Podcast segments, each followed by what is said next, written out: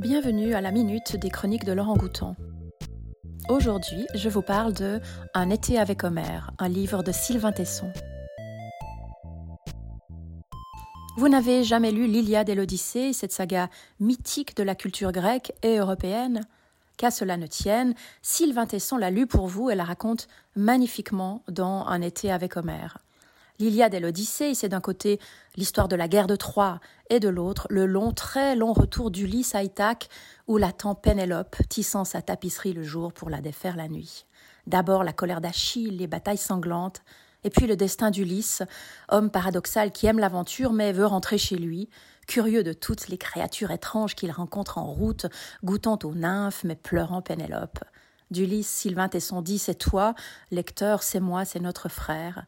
Et pour lui, ouvrir l'Iliade et l'Odyssée, revient à lire un journal du monde, écrit une fois pour toutes. Avec enthousiasme et un style au charme fou, Sylvain Tesson raconte l'aspect universel, aventureux et sage de l'Iliade et l'Odyssée, tentant de percer les mystères de ces vers qui ont traversé le temps. En toile de fond, on retrouve la vision du monde attachante de l'auteur de La Panthère des Neiges. Un été avec Homère est à l'origine une série d'émissions diffusées pendant l'été sur France Inter, d'où sa forme, une succession de chapitres brefs et vivants, mêlant commentaires personnels, explications et citations d'Homère.